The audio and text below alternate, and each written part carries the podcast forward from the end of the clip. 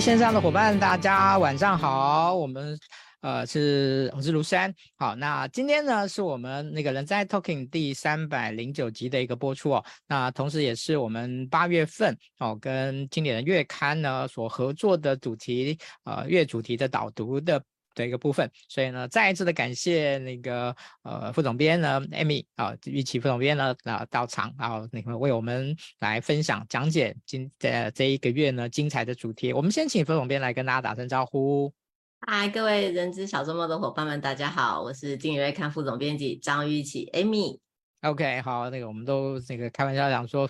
那个副总编应该现在是在人资领域里面呢，这个在今年月刊里面呢，应该那个最受大家所熟悉的哈。当然那个那个祁总编呢，当然这个是应该讲说他是整个这个知识界呢，呢大家所为为大家所熟悉的哦。这个我们还是有点落差的，还是有点不太一样的。是啊，真的我也讲话。这两个都不得罪，两个都不得罪。OK，好。不过这一次那个，在这一次的那个经营月刊里面呢，呃，那个我我其实每一期我都会很仔细的品读，呃，季总编他所写的的文章哦，就是在片在对于主题的讲解的一个部分。那其实这一次我自己感受非常非常的深刻哈，非常呃，因为我觉得对于呃这个。策略好，策略思考这件事情啊，我觉得在在对于企业呃来说，呃，尤其对 HR 来说，哦，我觉得呃，其实呢是一个嗯，其实呢又跟我们关系密切啊，但是呢又好像有一点疏远的这样的一个一个状况哦。呃，其实我在那个刚才七点的时候呢，我在那个我们将近五千人的那个大群组里面呢，呃，我就。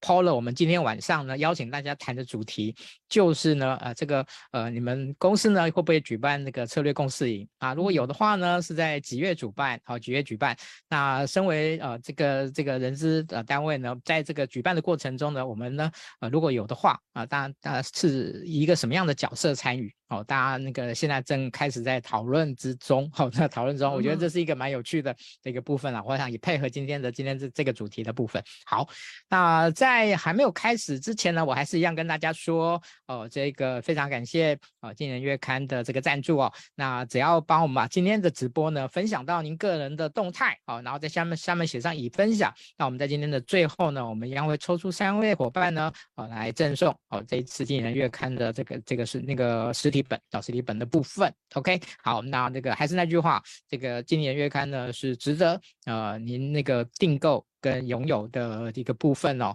啊，我觉得这是一种学习的投资啊，也是一种对于啊这个良心的出版事业的一个赞助。OK，好，这个啊我们再一次的跟大家强调一下。好，那在正式开始之前呢，我们呢一样让那个那个不能免俗了，一样要问这个问题，就是。呃，这个月好，这一个策略思考的这个主题，呃，在我自己作为一个老老读者的角度来讲的话，其实这个这个主题好像每年都有一些呃很正就直接的或者是侧面的主题在谈有关于策略这件事情，然后每年应该都有，哦，每年都有，嗯、那。今年呢，这个主题的封面哦，呃，上面呢叫做那个黑大四个黑字叫策略思考，还有两个呢，这个浅浅的墨字，那个那个灰字呢叫做技术哦。那在那个还没开始之前呢，我就跟。艾副总编呢聊到这件事情，那副总编跟我提到说呢，这个其实是有点复古的的一个形象，因为他一讲我就想起来了，确实哦，早期蛮多的一些是一些一些那个呃，就是经典月刊的封面呢，其实蛮蛮常采用这样的方式的。那后来呢，就开始比较有一些呃，就是呃，就是我们平常我们这这一段时间比较常看到的那种呃，感觉比较花花。花俏的这样的封面哦，对，我不知道，对不起哦，不不，没有什么批评的意思，比较相对比较花俏的一个的一个部分。好，那但是呢，我我我我有跟那个副总编提到说，哎，其实呢，那个把那两个技术两个字呢，哦，把它变成浅色呢，反而是一种淡化的强调。哦，就是大家反而会特别去思考，去思考为什么、哦、特别呢？在策略思考的部分，呃的技术的层面。好，那我也跟那个副总编提到说，其实我觉得在最近这几年呢，大家对于、呃、有很多呃平常啦哈，我们以前可能接触上面呢，呃比较比较复杂的哦，甚至我们称俗称说比较高大上的这样的一些名词呢，啊、其实呢现在呢越来越要求呢，呃它的一个实操面。哦，所以呢，技术的这样的一种形态呢，哦，不管从流程，不管从框架，不管从呃这个工具的部分呢，哦，其实是越来越越大家常应该。蛮多这样类型的书籍出现，好，没蛮蛮多哦。我想，所以呢，首所以这一次呢，我想，呃，这个今年月刊呢，特别把这个策略思考的的技术的层面呢，来做了一个重新的整理。好，那我想这是我们呃今天所呃想要带给大家的一个的一个部分。好，所以呢，那个回到那个 Amy 副总编这边，好，所以嗯，在这一期的这个整个策划的过程中，呃，有没有比较有趣的这样的一个一个过程？呃，对，今天一开始我觉得虽然应该对这个主题深有所感哦，就是有蛮多跟我们刚刚是会前有聊了蛮多。那其实去年的时候，理查鲁梅特就我也是一个策略思考大师，他其实就出了好策略的关键，因为我们在经理人月刊是一直会去定期的扫描。这个舒适上的大叔，那其实之前他写的这个好策略、坏策略，也是策略的经典书之一。那今年呃，去年出了这个好策略的关键之后，就会让我们引发引起一番讨论，就是哎，我们是不是应该再来做一下策略的题目？那其实就策略的题目本身，我们有过编辑部在决定这个主题的时候有过一个讨论，就是要有两个路线，一个呢就是去。我们去翻出或者去收集所有策略大师的著作啊，像蓝海策略啊，还是 Michael Porter 的武力分析呀，这可能有几个策略思考策略的框架是大家都蛮熟悉的哦，这低成本策略啊，差异化策略啊，这种种种的。那或者是另外一个取向是，哎，我们就来谈这个制定策略。一步一步来，大家要怎么做？那所以才会有今天大家看到的这个大标哈，策略思考的技术，就是把它更有更为步骤化，更去拆解它。那另外一件事情就是，我觉得刚刚诗安在群组里面问的问题一定是很好，大家已经问到大家心中所痛，就是我该如何演你策略？这个所有开过策略会议的主管们，应该都有过这个苦恼，可能包括我自己在内，都参加过这个策略会议或是策共识会议。那每一次策略会议的时候，哎，你可能会有几种感觉，就是会觉得说，策略会议好像就是一个目标会议嘛，还是是一个业绩会议嘛？就是是不是一个我需要去讲我明年到底要做到？呃，营收到做到多少多少啊？还是我要有一个远大的目标？这样是不是就是策略会议？还是如果我的公司想要转型，我就喊一个口号，这样是不是是策略会议？其实我我相信，就是所有开过策略会议的主管们，可能都内心或多或少都有想过这件事情，就是到底怎么样是一个策略会议？策略到底是什么？哦，那这些都是我们在这一次的专题当中会涉及的讨论。我们这一次的这个。主题学习就是希望可以去谈论，真正去谈论说一个步骤一个步骤的怎么样可以去讨论，或是制定一个会议呃制定一个策略。嗯，好，谢谢副总编哦。那个对于呃怎么样的这个步骤的一个举办策略共识营呢？那个请容我呢把它放到呢我们的下半段呢再来请那个。副总编呢，那个仔细的帮大家展开来谈哈，真的是展开来谈。OK，大家在下下下半场大家就知道为什么我刚才讲说真的是展开来谈这样子。OK，好，但是呢，我们在上半场的时候呢，呃，其实策略思考是一个不容易下定义的。的一个一个每一本这个谈策略的书，其实都可能会有一些不同的角度的一些一些一些阐述。好，嗯，那所以呢，在这一次的月刊里面呢，我觉得有个部分我觉得挺有趣的，就叫做什么不是策略思考，然后什么不是策略思考。好，所以我们呢，这个这个我们既然很难下定义，那我们自然无法无法正面的完全有效的表列的话，那我们反过来，我们呢这一次呢，我们先来请那个副总编来帮我们。那个负面排除哦，就是哪一些东西呢？我们以为我们在做策略思考，但是其实并不是。OK，在关于就是到底什么不是策略的这个部分，其实我们会有这样子的规划，就就很像我们刚刚讲，就是策略会议每个人开起来，就或是每家公司开起来感觉好像都不太一样。那或者他们可能又有一些相似的地方哦，比如说今天一开会议，我们就会说哦，我们今年目标就是要成长二十趴。那这样子是不是一个策略呢？其实根据这个好策略、坏策略，或是根据好策略的关键，就是理查鲁梅特他在想说，他认为策略并不是一个单纯的业绩或是绩效目标。其实策略是应该要有一个，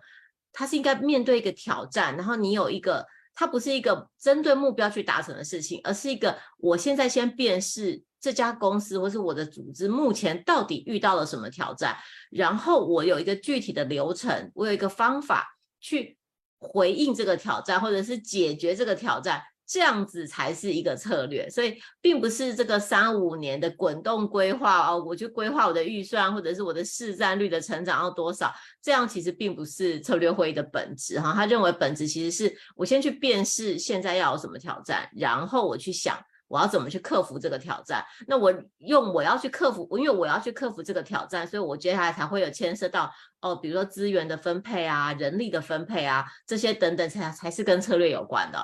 那我觉得另外一个我们蛮常可能跟策略会放在一起的事情，就我们可能会觉得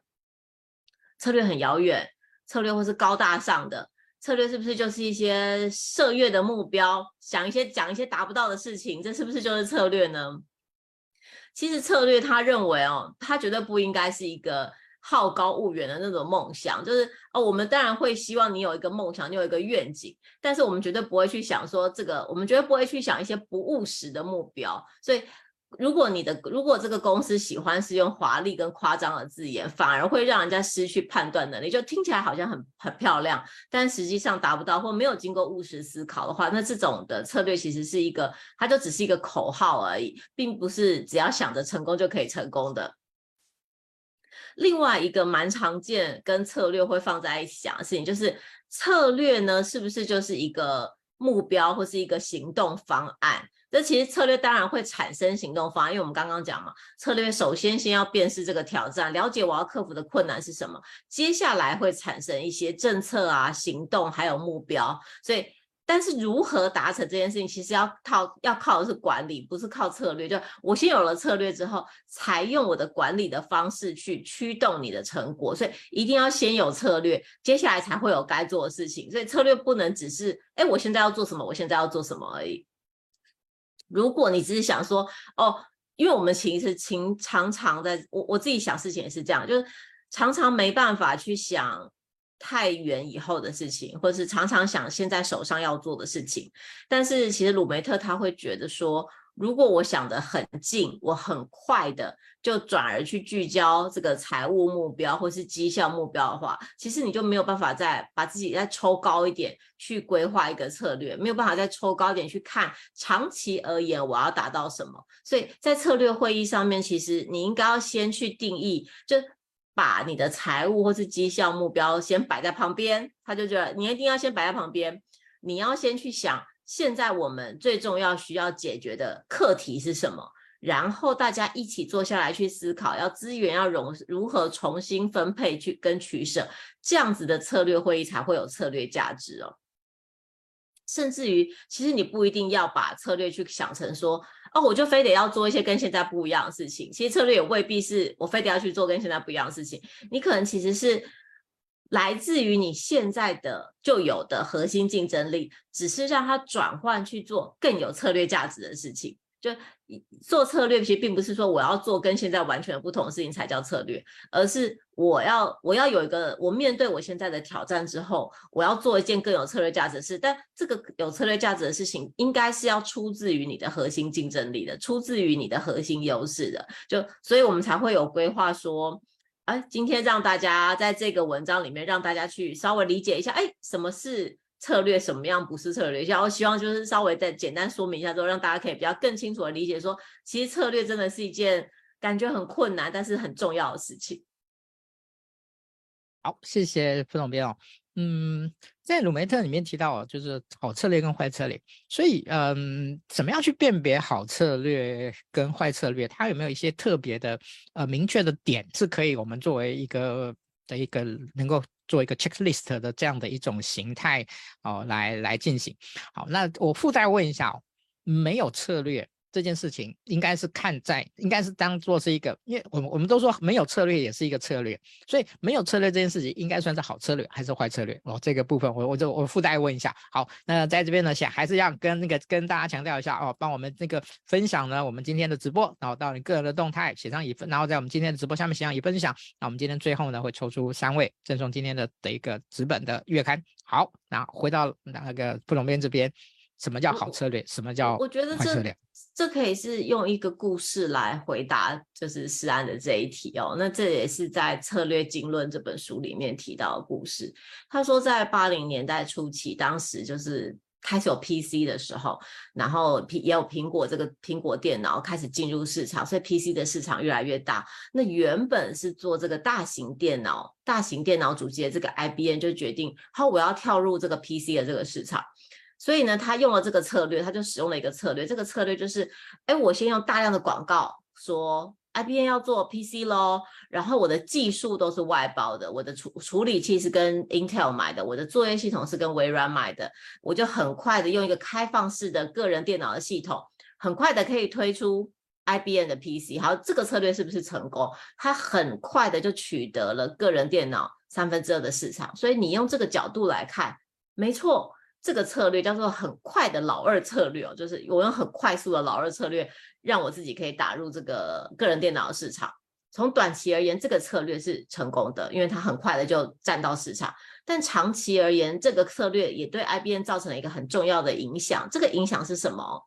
就是 IBM 它后来把它的技术，因为它的技术是外包的，它的系统也是开放的，也就是说，它推出的这个 PC，它推出的个人电脑是没有模仿障碍的。任何其他的竞争者也可以用一模一样的方式去做出自己的 PC，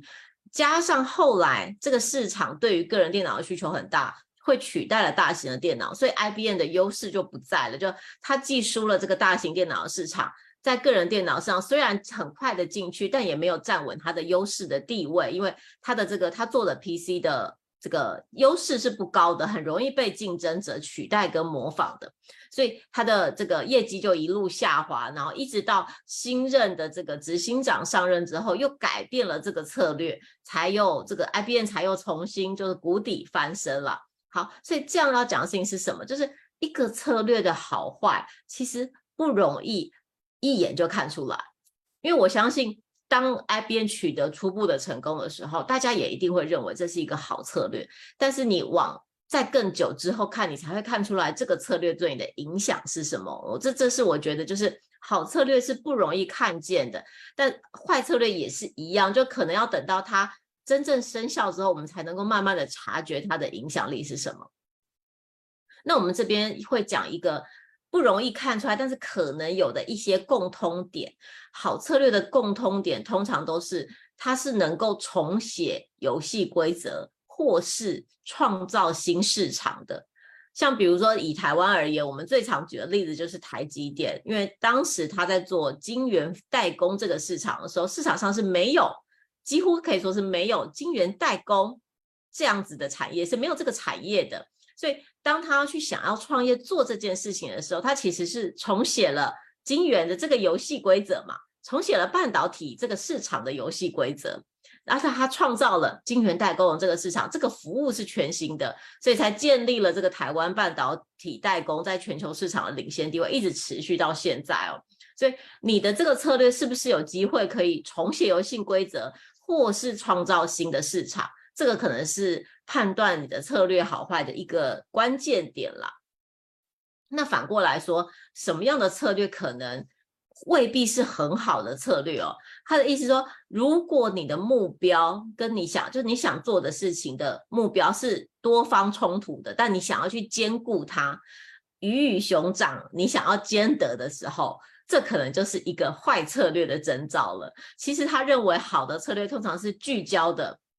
准确的，很小块的。当你一直想着说，哦，我想要这个也有，我想要那个也要有，每一个东西我都想要顾到的时候，往往最后诞生的就未必是一个好策略。他认为说，其实我们其实最后这要讲的事情，就策略是关乎于选择，你一定要做一个很困难的选择，然后让你企业有限的资源。配置在这个重要的选择里，你要在各式各样的目标中间做选择。这个选择是怎么做出来？就是依靠策略的指引。所以你的策略一定不可能是包山包海，通通有，通通做。这个就是一个坏策略的征兆。好，谢谢那个非常非常。那那个我刚刚有附带问到，没无没有策略这件事情应该怎么看待呢？其实我自己讲了，这边是我自己讲的，就是说。我我觉得有时候会没有策略，是因为比如说这有两个可能性哦，就是可一个可能性是因为我现在发展的很好，所以我就照着现在做啊，我的面包做出来，所有的人都会买，所以我也不需要什么特别的策略，我就持续的卖我的面包就可以了，一直到我的面包没有人买的时候，或者销量下跌的时候，我才去思考我的策略。那这或许也没有什么对错，因为。就像鲁梅特讲的，他策略是去辨识公司重大的挑战跟困难嘛。所以，假如现在这个组织或是企业里并没有面临到重大的困难或挑战的时候，你也许暂时并没有需要做一个很特定的策略的转向或者是选择，就按照你原本做的事情就好了。但是如果在比如说公司下滑，然后你想要寻求转型，你要做你的公司来到高原期，你的公司要寻找第二成长曲线。你的公司业绩下滑或停滞，就是如果你已经可以辨识出一些明确的课题或是一些明确的挑战的时候，这时候就抱着侥幸的心态，认为我们边走边看，可能就未必是那么好的选择了。嗯，谢谢。OK，好，呃，在这一次的月刊里面呢，其实有一些个案的部分哦。那我我觉得有关于那个就是那个 NVIDIA 的的一个部分哦，我觉得。很红哈，大家都知道，因为呢，可能都大家都都可能是从，诶，因为他刚好赶上了这个 AI 的热潮，然后这呢之类的，好，但其实呢，他其实有很多策略的一个，呃，的一些一些决定呢，让他能够产生的后来非常广泛的影响哦，哦，所以呢，嗯、呃，在这边呢，我想要那个也这个，因为案例呢，大家都爱听，好，那我觉得这个也刚好的，请我们的副总编来跟大家稍微分享一下，如果从这个策略思考的角度的话。那个 NVIDIA 回答他们做对了哪些事情，所以让他们呢在这个现在呢，呃，其实也某种程度的人，他们现在是打遍天下无敌手啊。哦，虽然说是是是虽然说那个 AMD 呢，呃，有一点那个想要想要跟想要拦止他们的市场，但是我觉得这恐怕也不是那么容易的事情，这样。嗯那其实这个，我我我觉得真的是蛮不能说是刚好啦，就是说在我们这次选用的主要用书里面，就是好策略坏策略里面，这个鲁梅特他有特别把辉达这个例子拿出来拆解哦，就是因为其实辉达上前一阵子这个黄仁勋来台湾的时候，真的是掀起一阵旋风哦，媒体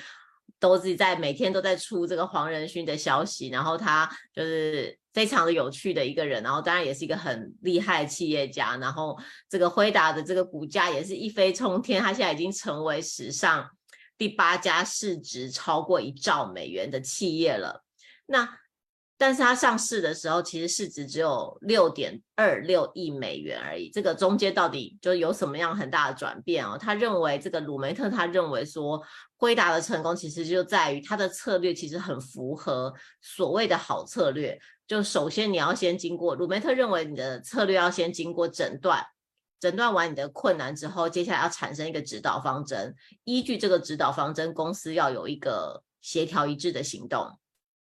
好，所以呢，这放在辉达的例子来看，就是辉前在刚开始的时候，辉达有面临一个产品的失败，但这个失败其实就让黄仁勋去重启公司的策略，那他确实也是。找了企业的内部跟外部的专家，就包含那个皮克斯啊，还有史丹佛电脑绘图室等，就外部的专家一起去诊断，而且还建立了三个独立开发的团队来发展他们的指导方针，然后进行一个以十八个月为周期的开发周期的开发，这样子让大家让团队去每六个月就可以推出一项新产品哦，这个是他们面对产品之外的时候重新拟定的这个策略跟产品开发策略。所以接下来呢，辉达还有一个策重要的策略，就是他去投资投资了这个统一计算架构，这个架构 CUDA，这个成为现在 AI 不可或缺的工具之一了。所以这个策略的投资，就是显然是非常成功的。这个富比士杂志也曾经说，在全球这个三千多个 AI 新创当中，其实大部分都是使用这个平台。也就是说，在现在这个 AI 的风潮里面，辉达就会。在 AI 的市场里，就像是苹果的 iOS 系统一样，会诞生出一个庞大的软体生态系，也建立了这个竞争者难以突破门槛。这就像我们刚刚讲的，有一个好策略的表征，就是你要能够重写游戏规则，或是你要能够创造新的市场。那那回答的故事就是就是鲁梅特用回答的故事来作为一个举例，就是他如何诊断出现在的产品困难在哪里，以及我要怎么样去开发产品，我要投资在什么地方，我的资源全部全部灌注在同一个地方的这样子协调一致的行动，在创造出现在回答的成绩。是。OK，好，呃，那我们在那个中场休息之前呢、我想要问一个小问题哈，但是我相信呢，所有的呃经营经营企业的人呢，对于这个所谓的小问题呢，应该都挺头大的，就是呃，其实呃策略呢，往往都是高阶高层去思考去构思出来的啊，但是呢，呃，对员工而言，他其实感受呢，其实就非常的间接，甚至呢，非常的无感，好，所以呃。策略到底跟员工之间有有有，就是怎么呃，我们有些人会说啊，怎么样让员工有感，怎么样让员工能够去理解这件事情？我我觉得这个已经算是比较比较高端的部分。哦，那呃，我我们先用一个中性的说法，就是呃，这个策略跟员工之间应该是一个什么样的关系？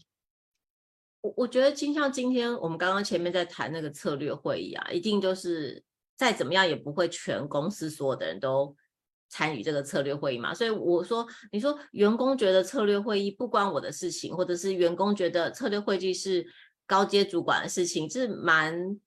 人之常情吗？很自然的会有这样的想法吗？好，感觉啊，反正策略就是老板们的决定，然后老板说了算，老板叫我做什么我就做什么。不过你想想，就是对于每一家公司而言，最后有了策略方向，有了指导方针之后，去执行策略的人。还是第一线的员工嘛，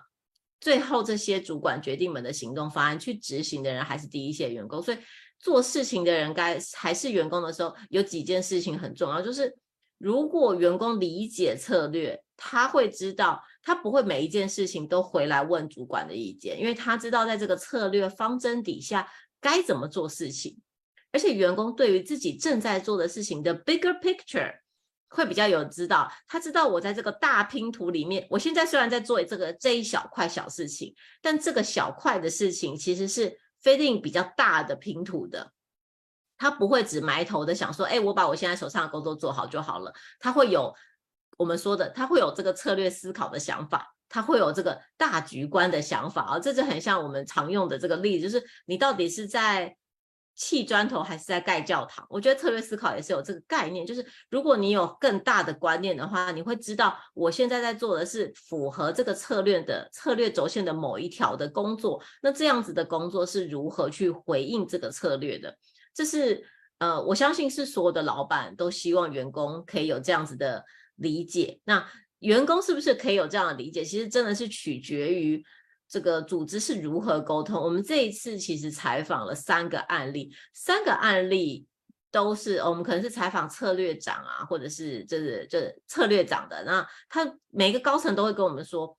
最重要花时间要做的事情，拟定策略之后最重要花钱的事情就其实就是沟通，你必须要一而再再而三。不厌其烦的去沟通，策略才有可能落地，策略才有可能实现。就绝对不要去想说，哎，策略会议过完了，策略拟定了，完成了，这样就没事了。其实策略之后的沟通是跟定策略一样重要的事情。OK，好，那我们下半场的部分呢，我们就会主比较是从哦这个。技术层面，然后来来跟大家做一个分，再跟大家做一个分享哦。OK，好，那我我们先直接来那个来谈哦，就是这个策略共识营。好，呃，其实在这一次的这个呃月刊里面呢，其实对于怎么举办策略共识营呢，哎，它是一步一步拆解哦。啊，这个我觉得挺难，这个我觉得那个这个挺难得的这样子。OK，好，那我们就先来听听啊，来听听。哦，就是呃，其实我觉得那个完整的讲就是说，呃，一家公司怎么样去去进行策略，然后过程，然后怎么样进行，好，然后后面包含公策略公司营的部分，好，这个应该是这样讲，哈，这个我稍微更正一下。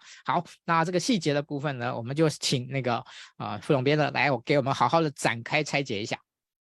好，那。我我觉得，既然大家都，我相信就是主管们哦，或者人资伙伴们都有参与过这个策略共识营，那这边可以跟大家对照一下，哎，跟你们之前参加的是不是很相似，还是说，哎，有什么不一样的地方，都可以就是互相参照比对一下。我们这边讲的这个策略共识营的步骤呢，其实就是从这个理查·鲁梅特的书里面他的建议来的，然后还加上我们其他收集到跟制定策略有关的资料，就应该怎么样做会比较好哦。所以且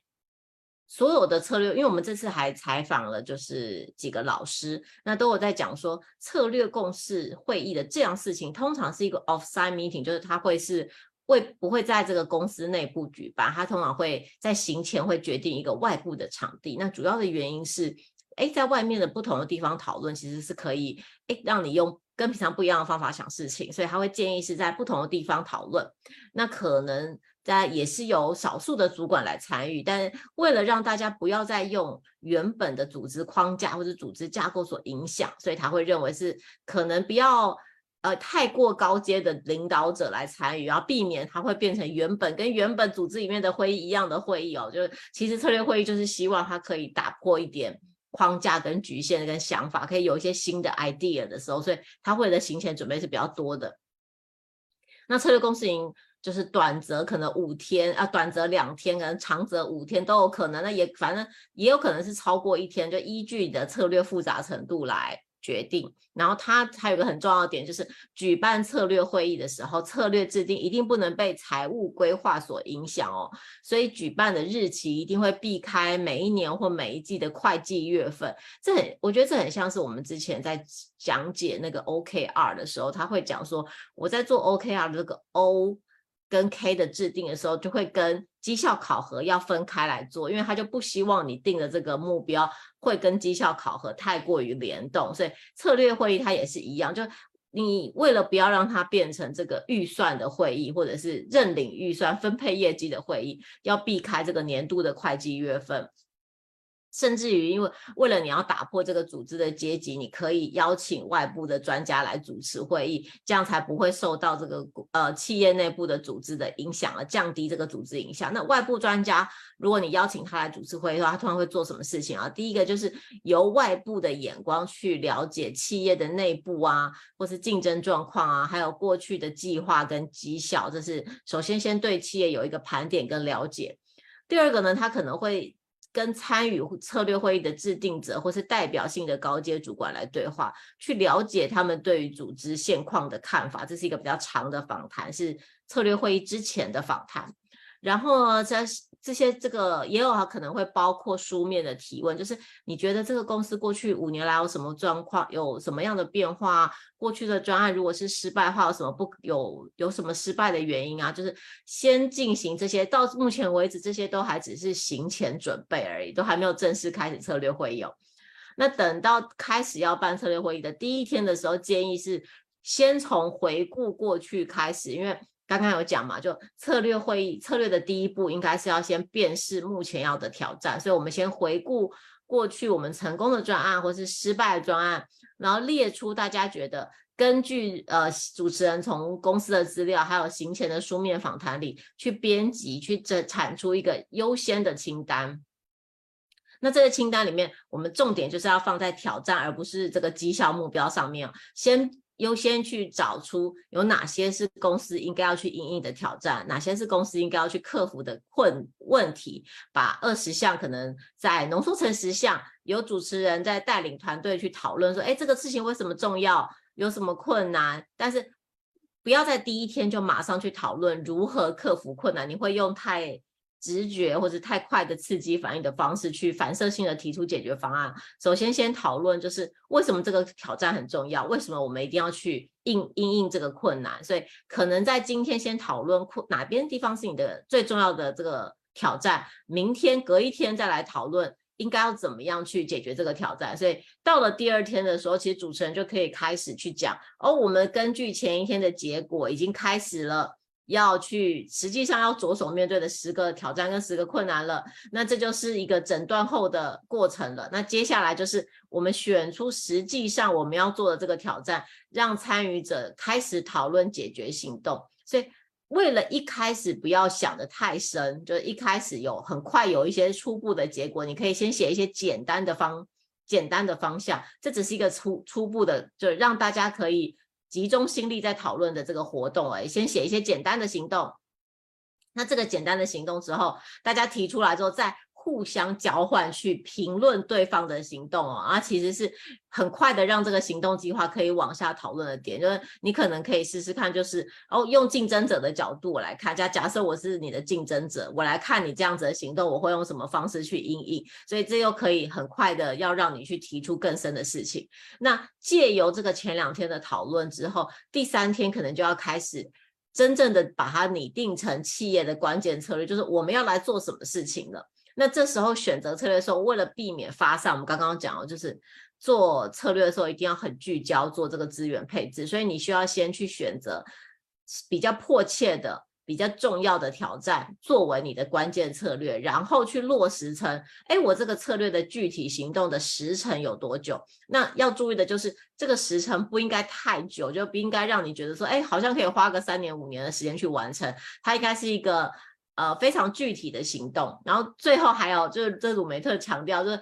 他认为最好大家都可以围着桌子立誓，或是签下这个。承诺书说我们一定会实现这个策略，我我觉得他可能点出一个策略会议，大家常常的体体体会就是啊、哦，我策略会议结束了，然后也定出策略，但是大家都没有很就是没有这个去实现他的这个承诺，所以最后这个策略会做的事情结束之后，大家还是回过头去到日常的生活里的时候，还是做了跟你每天做的一样的事情。这个是呃，就是这个鲁梅特的结论，就是希望。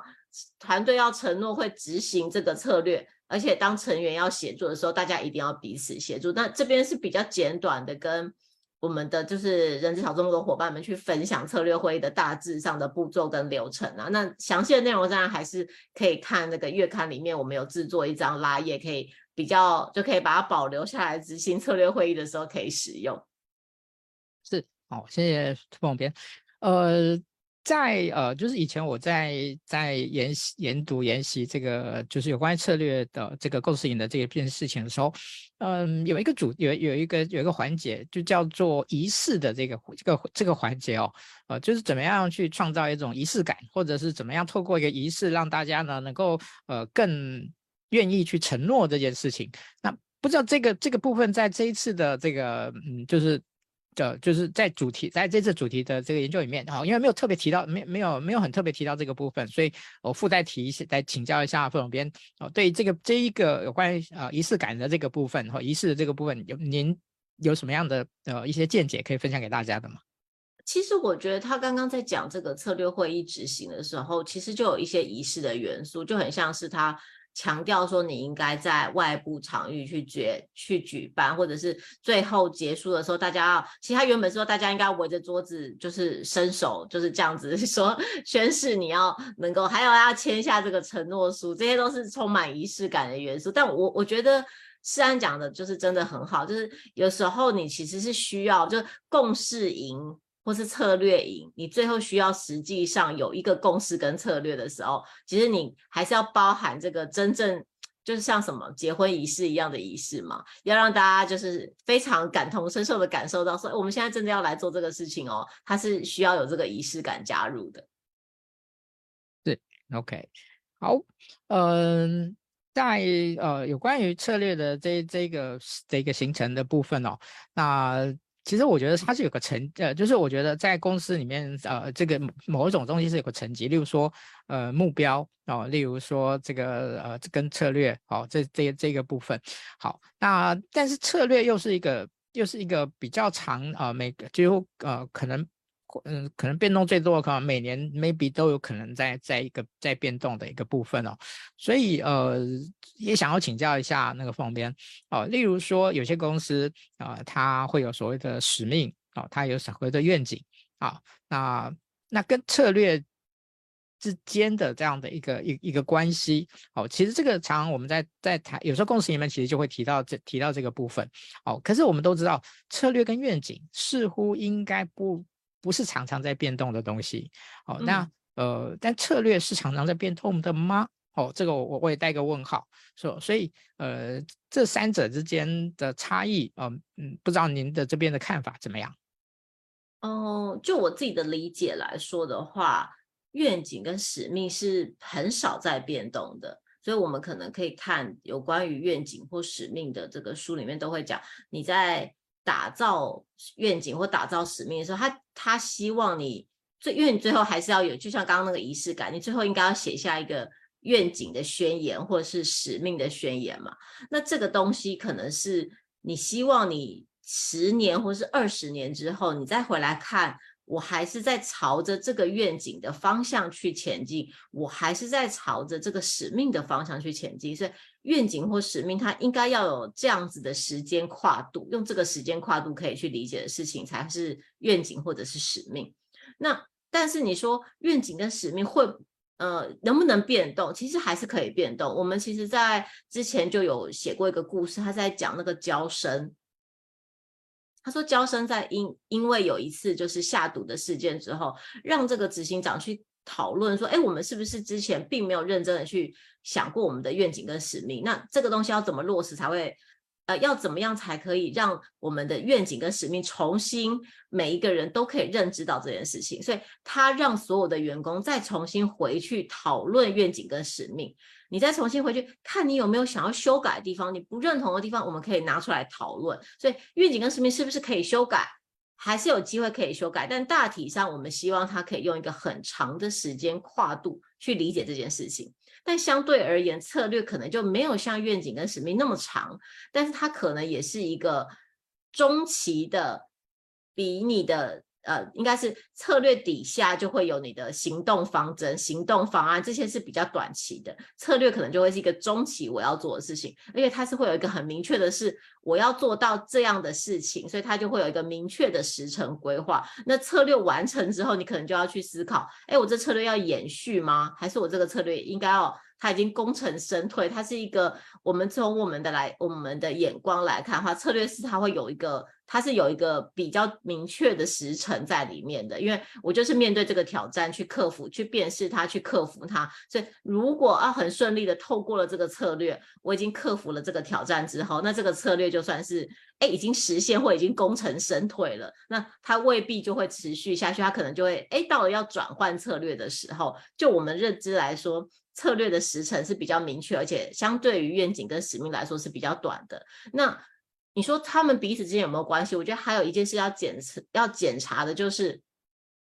你的策略虽然是比较近期拟定，但你随时都要去回顾说，策略跟你的使命跟你的愿景它有没有冲突？它是不是在同一条轨轨道上面啊？就你一定要让你的愿景、你的使命跟你的策略走在同一条轨道上面，你的策略才会行得通。不然的话，其实你的策略很有可能是抵触这家公司的组织文化。就你虽然有想做的事情，但它跟公司会想要做的事情就是不一样。所以你你做一个很剧烈的转型的时候，其实是要连使命或者连愿景都可能会要更改，才能搬得动这艘大船的这个舵啦。大概是这样讲。嗯。谢谢总编。OK，在呃我们最后的的一个时间里面呢，呃，其实我想要透过呃一个我们大家非常熟熟悉的一家公司台达电呢，啊、呃，来跟大家呃分享，就是呃。人人力资源啊，跟策略的一些连接，以及策略连接呢，应该怎么样有效的在人力资源去展开的这个这个部分，我想台达电在最近这几年呃是非常呃受到重视，也受到欢迎哦。那他们呃在不管是在企业的品牌呃雇主的品牌上面，其实都呃相当的受到大家的尊敬跟尊重的一家公司哦。那呃他们也很很很努力的哦、那个把他们很多的一些资讯资源呢分享给给。大家这样子，好，所以呃，这一件今天的最后呢，我想要呃，请那个副总编来跟大家聊一聊，在你们采访那个台达电的这个过程中呢，你们呃，从呃在这中看到了什么？哦，就是其实我觉得台达真的算是讲得蛮好的，就是说他一开头就已经说，哦，其实。我们已经蛮习惯要跟着策略需求去调整组织的结构。就如果策略有这样子的需求，我们要去调整组织结构。那我们刚刚讲嘛，你调整组织结构常常都会无法行得通。所以台达的核心的组织文化必须要是，我是接受变动的文化，我接受因应策略需求去调整组织结构的文化。那我们这次采访的时候就讲了这个，台达就讲了他这次的策略故事哦，就是。他在二零二三年去哦，他在他原本在二零一零年的时候呢，那其实他就从代工生产开始走向这个建立自己的品牌，提供这个能源解决、能源管理方案。那现在他认为说，未来的销售动能其实应该是要来自销售这些解决方案，所以他要成立这个全球事业的营运部门，在全球超过一百五十个据点都要建立。解决方案的团队哦，原本的话应该是在经营的大本营，就是台湾跟这个中国拥有这样子研发、制造、销售的团队，但是原本的话在欧洲跟美洲，可能其实主要是负责销售而已，是没有这个终端产品制造的。那在东南亚或是印度的话，则是哎，我有制造跟我有我有生产基地，但是比较没有研发跟销售的功能。所以你可以听得出来，他现在是想要在这些地方原本就是可能只有单一功能的这个营运据点，他是想要能够培育出一个完整的开发、制造跟销售的一个完整的解决方案团队。那这样子是牵涉到很大的组织变动嘛？所以。我们要该怎么样建立这样的组织变动？是要把台湾的人派过去吗？还是要从头建立团队吗？而且就是你说这个制造跟研发跟销售是完全不同的人才哦，你要怎么样去找这些人合起来？所以你可能除了用买的就并购之外，你也要必须进行招募跟这个训练。那其实他就最主要讲说哦，但是你看我们在这个组织管转型的过程当中，员工的总人数。并没有暴增，他说为什么哈？就是因为人才会跟着转移，就是其实这是我觉得蛮适合 HR 伙伴们去理解的一件事，就是其实 HR 的工作是非常非常重要，是要跟着策略去执行这个人才领导人才的发展，还有潜力人才的培育，就是你去看组织的策略未来需要什么样的人才，所以你现在就应该要去学习、去改变、去找这样不。一个方一方面去找这样的人才，另外一方面就是去培育这样子的人才嘛。所以 HR 其实伙伴都是很需要去做到这两件事情的。那另外就是他其实每年也都会举办一个就是策略会议哦。他说这个策略会议是长达五天，会有十位到二十位的这个高阶主管轮流上台报告，所以台下也是有其他高阶主管啊，还有独立董事啊，大家会一起检验你的策略啊。他说。他认为策略会议其实是一种对话，就看你的策略跟你的行动是不是一直保持一致。所以这个策略会议其实是蛮，就是在采访的时候，对方说其实他是要头是像戴着钢盔，一开始的时候啦，因为你会被很犀利的、非常严格的检视你的策略。就是他说一开始就是头是要像戴着钢盔一样的去上台。啊没有回答的问题的话，差点会没办法从这个台上下来。就你可能你报告两小时，然后又被问了两小时，是蛮精实的会议。但是现在经过这样子的策略公司的思考或者思考训练之后，其实大家在上台之前，他就已经可以准备好，就是，哎，我今天可能会被问什么样的问题，我要用什么角度来报告我的策略，阐述这个单位的发展方向。所以其实你就可以发现，策略会议。不只是拟定策略的会议，它也是一个锻炼策略思考的会议。它会帮助高阶主管在思考策略的同时，去思考哦，我要我要怎么样从外部的眼光会怎么检视我的策略？从其他的部门会怎么检视我的策略？其他部门会不会支持我的策略？因为我的策略对他们来说是不是有好处？或者他们需要什么样的调整？或是我需要什么样的调整呢？那其实台达它就是可以做到。哎，组织也到位了，人才也到位了，文化也到位了，整个企业才可以因应我的策略方向去移动。我我觉得这是，这是我我我真的蛮喜欢我们这次采访的这个例子的。嗯，谢谢那个副总编哦，因为呃，其实就是我在这么这些年啊、呃，跟台达的伙伴接触，以及听呃一些台达的一些一些分享，那我一直觉得就是。如果从人力资源的的一个专业角度的话，我觉得他们真的是有相当的的水水准。我觉得是在台湾的企业里面，哦，那呃，他们整个的公司的氛围呢，又蛮呃，我们说科技业常常会让人家觉得很很很很很很 sorry 然后，但是呢，其实他们感觉其实还，我不知道那个副总编跟在采访他们的时候，你会不会跟跟我一样感觉，就是其实他们的人不会让你觉得非常的。哦，台湾化工、伪工、立立立伟刚刚就来耶，那这样子，嗯，对，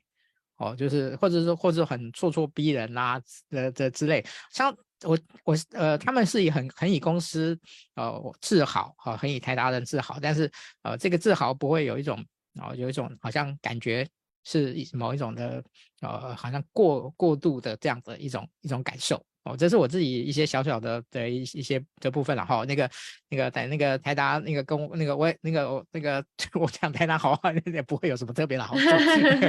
OK，好，那呃，其实，在今天的最这个最后呢，我我想要请教一下那个副总编哦，就是嗯、呃，这次我们的主题叫做策略思考的技术。好，那其实某种程度而言，它代表了就是嗯呃。对于策略思考这件事情而言，如果我们同意它不单单只是高阶，而是应该在每一个每一个员工的身上，他都应该要有或多或少的涵养跟水准。对策略思考这件事情的话，那他就会回到一件事情，就是呃，怎么样去培育，怎么样去强化，怎么样去去让他们能够拥有这样这样这件事情啊。那呃，当然那个读经理人一定是一个好方法之一。对，那除了这以外呢，哦，您您会给人资的伙伴呢什么样的一些建议？好，如果要怎怎么样去？呃，在公司的内部去进行、去培育这样的一个呃这个策略思考的这一个这一个部分，好，那您绝对可以连接到那个经理人目前的线上服务的部分，好，虽然我不是刻虽然我不是刻意的啊，但是呢，这个题目呢确实是可以做这件事情的。来，时间给您。哦，好的，呃，我我觉得先这样讲，就是我我我们认为啦，我们这次做这个题目，当然就是这个核心的出发点，就是认为说。策略思考是不只是高阶主管做的事情。我们当时在讨论这期封面的大标叫“策略思考的技术”的时候，其实就有想过说，嗯、希望让读者知道说，策略思考技术会希望让读者知道。它不是一个纯属于高阶要做的事情，它应该是一个思考的方式。那只是说，确实在一个公司里面，通常制定会议的是比较高阶的主管啊，老板们在做的事情。那对于比如说你是第一第一线第一层的员工来说，他其实首先要做的策略思考应该是什么？就是理解公司的策略是什么。我觉得先不要想要，也未必要先想说哦，我可以自己拟定一个策略，倒不是，而是说我是不是能够理解公司现在的策略是什么？我们可以再把它讲得再更白话一点哦，就是你可以想是我们如果嗯，公司的策略可能是公司现在的资源放在什么地方，公司最主要的挑战是什么，公司要如何这个挑战，公司用什么方式去克服，要在。什么时辰内做这件事情啊？我觉得这些可能都是呃，作为一个员工，他可以锻炼这策策略思考的事情，他可以先去思考这些事情。那我也很感谢，就是。呃，这个世安今天来跟我给我这个打，就是介绍巨师服务的机会。那其实我们线上课新商业学校最近就是有推出了这个策略的课哦，就是包含，因为其实我们之前就有这个刘碧文老师的这个谈判课，然后现在又有这个毛志国老师的这个策略课，然后决策课，就是。呃，我们其实，在新商学校现在有推出很多的线上课程。那最近刚好就是，呃，最近新一波这个课程，我我觉得，如果对于策略思考有兴趣的这个听众朋友们，就是请你搜寻这个新商业学校，就会有可以看到我们很多新的课程哦，就是培养自己策略思考或是决策的能力。我觉得这样打输可以吗？这样打 打服可以吗？没没没没，那那个其实那个那个你你每一个月都来帮忙哈，那个就是其实那个真的是太客气了，这样子的完全那个。各位，如果你们长期有看的话，你们发现到其实那个副总编呢，其实每一次啊、呃，就是 on schedule 的来分享哦，然后其实你你他也是个大忙人，你要想象啊，这个来分享这件事情，实际上他一定是要抽出起码好几个小时的时间呢，去预做准备，好、哦，才能够呃在。其实我的问题呢，不百不没有百分之百都是。都是已经预定好的访纲哦。其实我是会在这个过程中有一些我觉得呃连接到的有趣的东西，我会来请教那个这个附带的请教那个副总编。所以副总编呢，其实也要能够灵机的应灵机应变的回应我所提出的问题哦。那。哦，所以就是真的非常的感谢副总编，而且就我提了，副总编其实从来没有一次哦说说要求说哦，当然在在在这一次的活动中呢，应该要啊、哦、可以呃可不可以分享什么哦？其他从一次都没有提到过哦，所以我今天那个实在是过意不去了，所以我直接啊、直接跟跟啊就是直接那个。那个打鸭子上架说，不方便你就分享一下吧。谢谢谢谢哦，所以我们现在最新开始的是毛志国老师的《孙子兵法决策课》，就在这边再跟大家重说、重新说明一下哦，就是。嗯这是我们最新上线的课程，那之前也有我们创办人何飞鹏老师的，就是合社的课程，还有刘斌老师等等课，都是我们新商业学校很受欢迎的课程了。嗯，好，那个待会我就会把新商业学校连接放在那个上面哦，大家有兴趣可以去了解一下。好，那我想在最后呢，我自己呢小小 echo 一下，就是嗯。其实我自己呃，对于这个策略思考这件事情呢，事实上算是呃很有兴趣，而且这这个兴趣其实我挺年轻的时候就有，就挺有兴，就挺有兴趣的这样子。好，那那个曾经有一段时间，我觉得我自己懂什么叫做策略思考啊，曾经有一段时间。那但是后来呢，我后来发现，就应该讲说一开始我真的不懂，然后后来曾经有一段时间呢，我觉得我懂了，但是后来我才发现到，其实我没真的搞懂它。好，那其实如果你问我现阶段呢，我觉得呢，我现在重新在摸索，重新在思考，对于策略思考这件事情，在真正的商业的经营上面的一些，呃，真正的的一些展开或者真正的一些步骤，哦，这个其实我自己感受非常非常深刻的一件事情，就好像呃，我们我们说这个。那个就见山哦，就见树不见林，见林不见树啊。这个反正那个，那个大家都知道那个绕绕那个绕口令了哈，我就不多我就不多说了哦啊、所以我觉得呃，这个策略思考以前我们大家其实都中间有太多我们称作叫做真的是玄学的东西，就是有些东西你真的没办法，好像。这个去有效的去去去做说明哦，但是呢，呃，我觉得现在呢，最近这几年呢，我觉得也是一个我我把它称作叫除魅的过程嘛，哦，这这个用启蒙主义的说法哈，就是怎么样把一些呃可能我们无法去掌握的东西，能够透过技术性的思考的框架，能够把一件事情能够更有效的去沟通、去理解、去分享、去实践。好，我想这个是一个，呃，在今天的这个主题上面，好，我最后那个一个小小的分享。好，那感谢啊、那个副总编啊，每个月的一个播控。那我们这个月的这个的一个直播呢，就到这边告一段落。感谢大家，我们下个月见，拜拜。